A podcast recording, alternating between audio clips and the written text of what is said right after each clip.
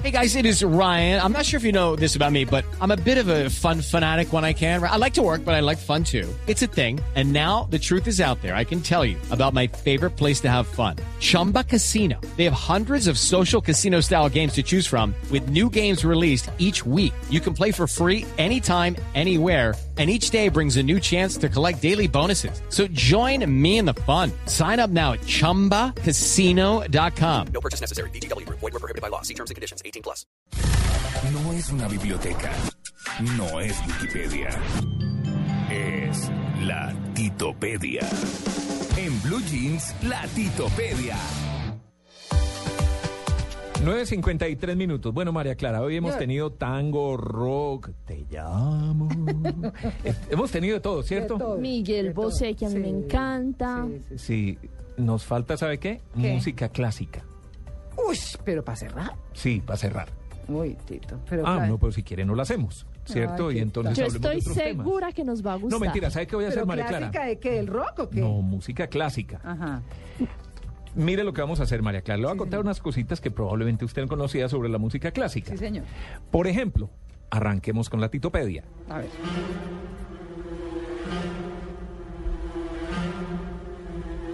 ¿Pero eso que le dio un calambre o qué? tratando de ponerle cultura al programa. No, pero- Oiga los comentarios. Mire, este es, eh, esta obra es del eh, compositor español Manuel de Falla, que le va a contar algunas curiosidades, María Clara. Este señor tenía una personalidad un poquito especial. Entre sus múltiples manías se encuentra una fuerte aversión a la suciedad. Hasta el punto de tener que desinfectar personalmente con alcohol cada una de las teclas del piano en el que tocaba cuando daba un concierto Maníacos. por el simple hecho de que muchas otras personas le habían tocado las teclas al piano. Entonces Manuel de Falla le tenía fobia a los microbios y a pesar de cuidarse de esa manera, llegó a desarrollar una tendinitis de tanto lavarse las manos. Ah, no fue. ¿Mm? ¿Lo sabía o no lo Un sabía? TOC, No, se no, llama no. eso. ¿Un qué? Un TOC. Un trauma compulsivo. Que lo tienen Sí. muchas personas y que cada vez está más común. Bueno, esa era la danza del fuego, pues, de Manuel de Falla. Pero ahora vamos a oír a una, vamos a escuchar una obra de Gregory Allegri, este sí es eh, coral, ¿cierto? A los 14 años, Amadeus Mozart era ya un genio precoz, muy famoso, viajaba con el papá para dar distintos conciertos por ciudades y cortes europeas. Pero fue a esa edad, cuando era muy pelado, pasando por Roma, él y el papá fueron a la Basílica de San Pedro, el Vaticano, para escuchar un concierto que se ofrecía, bueno, realmente se ofrecía en la Capilla Sixtina y se interpretaba este Miserere que estamos oyendo al fondo, una obra de Gregory Allegri. La partitura era guardada celosamente y pesaba la prohibición de copiarla o reproducirla fuera del Vaticano, pero después del concierto y ya cuando estaban en el hotel, pues en el hospedaje, el eh, Mozart chiquito, que era un pelado, fue capaz de transcribir de memoria nota por nota esta obra, sin equivocarse. Entonces la partitura dejó de ser secreta. Y Allegri, gracias a esto, alcanzó un poco de fama, ¿cierto? Porque no es de los compositores más famosos, pero Mozart era tan genio que se la aprendió de memoria y la Y transcribió reveló la y partitura. reveló esa obra secreta que nadie más podía Mozart tener. que hizo una segunda carrera bellísima en composición de óperas antes de morir. Ahora vamos a hablar de Schumann. ¿Cierto? Son datos curiosos de algunos autor- eh, autores, compositores eh, es clásicos. Me encanta. Es- hoy es otro, yo le digo, hay que darle la vuelta al tema. Total. Empeñado en emular a Paganini, Robert Schumann truncó su carrera como pianista cuando hizo un experimento. Se amarró el dedo medio de su mano derecha para asegurar la independencia de los dedos cuando tocaba, para aprender a tocar como tocaba Paganini. Lo único que consiguió fue una parálisis en la mano que le dañó sus sueños para siempre. Ah, pero eso Wow. sí. ¿No ve? Por ponerse a Qué hacer experimentos historia. raros. Claro. Esta es la renana de Schumann. Pero bueno, de Schumann pasamos a Schubert. El eh, compositor austríaco Franz Peter Schubert fue uno de los 14 hijos que tuvieron los papás. Nueve de estos niños murieron. Como dicen los costeños, más hijos que una mate plátano. Sí, lo- El murieron, murieron porque eran muy pobres, vivían en la pobreza absoluta. ¿Qué tal esa incluso, historia? Shu? sí, incluso trató de casarse con Teres Grob, que era su musa con U, a quien conoció desde que tenía 16 años, pero las leyes de Austria no permitían a nadie casarse si no demostraba que tenía con qué sostener a su pareja.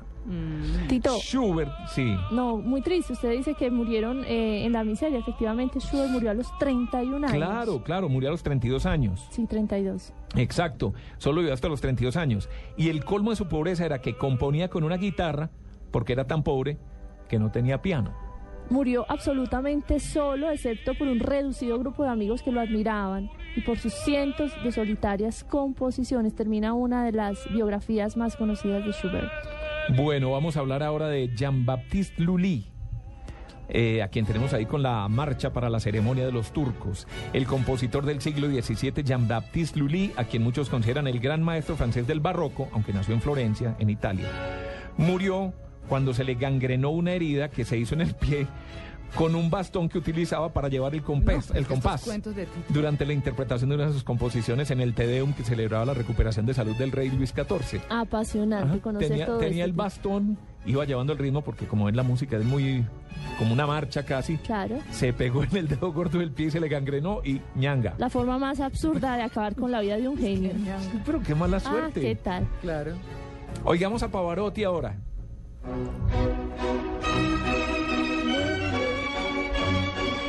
Pavarotti fue uno de los grandes tenores del siglo XX, No, claro, total. pero pocos conocían hasta hace poco tiempo que no sabía de música.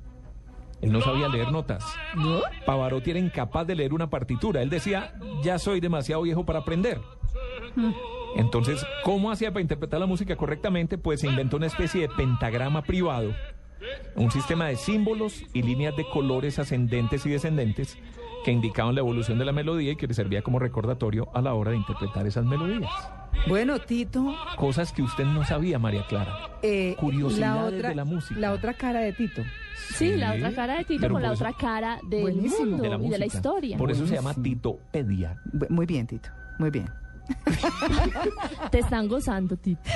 Yo Pero a mí estoy me gozando encantó. también la música. Claro, sí, claro, sí. por supuesto. Bueno, muy bueno. Muchas gracias a todos nuestros eh, compañeros. Son las 10 en punto. Nos vamos para Voces y Sonidos. Se acabó en Blue Jeans de Blue Radio por hoy. Nos vemos mañana de 7 a 10. Y ya viene Autos y Motos. Sí, señor.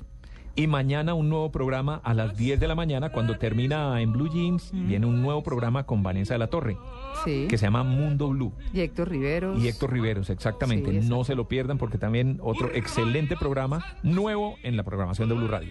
Muchas gracias a nuestros compañeros de la producción. Natalia, gracias. Nos vemos mañana. Mañana nos vemos. Amalia nos manda saludos desde Cartagena, que está juiciosa. que Y nos mañana le extraña. rifamos el, eh, los Nikita. De Nikita. Sí, señor. Sí, ya le tengo la pregunta. Chao. Chao.